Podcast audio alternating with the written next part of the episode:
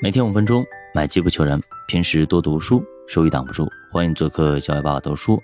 那既然呢聊到经济学家，刚刚看到了一个消息，其实近些年经济学家啊被大家看成了一个给看猴一样的啊，就跳梁小丑一样的，会时不时发出很多雷人的言论，很多雷人的呃一些东西出来啊。比方说，那你们家穷，那为啥不把房子卖一套去租出去呢？你家穷，为啥不去开滴滴呢？等等啊，这些人，他穷的都没有房子，他哪里去把房子卖掉？他穷的都没有车，哪里买车卖掉车呢？就拿车去开滴滴呢？这些人脑子有问题，你觉得他们真的是脑子有问题吗？经济学家一个比一个猴精，你懂吗？我他不是刚有个经济学家不聊了吗？对吧？我们要站在利益的角度去看问题。这些经济学家如果他们没有发出这些言论之前，你认识他是谁吗？你知道他是哪一家的吗？你知道他是谁吗？你压根就没听说过这个人，对吧？你从来就没听说过。但是由于他说了这句话，他发表了这篇言论之后，您认识了他，对吧？你明白了吗？慢慢他就有曝光量了呀。他去讲座，是不是身价会高很多？对吧？这叫知名度。所以这样做对他的利益最大化，所以他才会这么说。还有足球那个东西，对吧？那个姓董啊，叫董路。对吧？时不时会发出一些令人费解的言论，什么保护性接应什么玩意儿啊等等这些东西，他都发发明出来这些词儿，这真的是叫欲加之罪，何患无辞？你想包庇别人，想怎么说，一坨屎都给你夸成天，夸成一朵花，是吧？最近又开始批评什么贵州村超了等等啊，这些东西都是什么业余的等等，不要怎么怎么样的。那连很多国外的，就是专业的球员等等啊，都在夸，国家都在夸。这样是一个非常好的，没有任何利益光呢，可以培养我们对于足球的热情，可以把我们很多年轻人的呃热情也激发出来，同时也可以让很多的呃苗子从里边出来。就这样一片净土，被他竟然被这样一个董路这样一个所谓的一个懂足球的这样一个所谓的专家说了一堆这样的这样的话。你想看他为啥要这样每次都站在一个风口浪尖去说这样的话呢？说白了。您知道，所以说我们这边不是很懂足球的这些人，您知道几个足球评论员，对吧？你知道几个？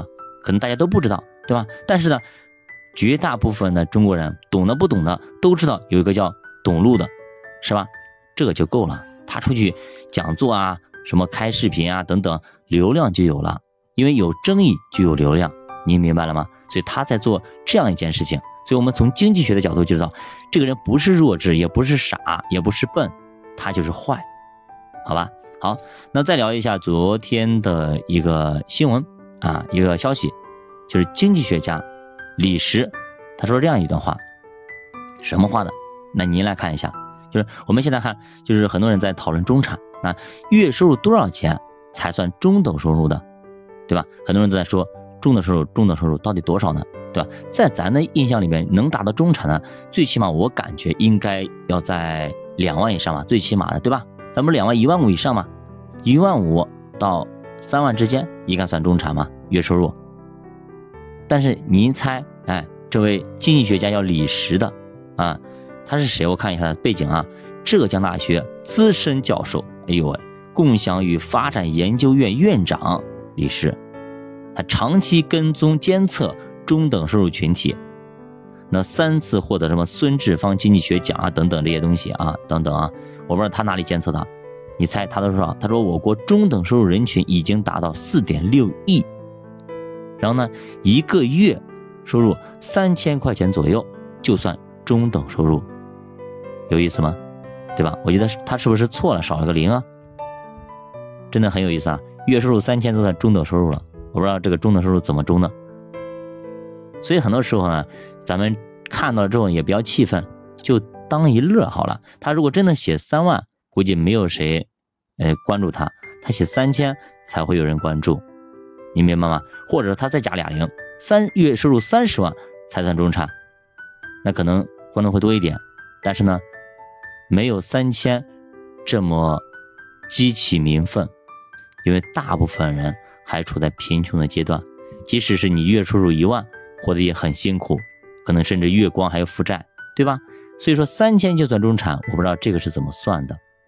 那刚刚我们读完经济学家他们自己写的书，我们就明白是怎么算的呢？是从利益出发，他这样写对他自己来说利益最大化，他才这么写。所以这个是经济学家他们的思路，他从来不管别人怎么样，他只管自己的利益最大化。所以经济学家的角度，他跟平常人他是不一样的，他排除了一切的道德啊，一些东西伦理等等没了，全都是经济学单一的直线的这样的一个思路。您明白了吗？好的，就把的书陪你一起慢慢变富，咱们下节再见。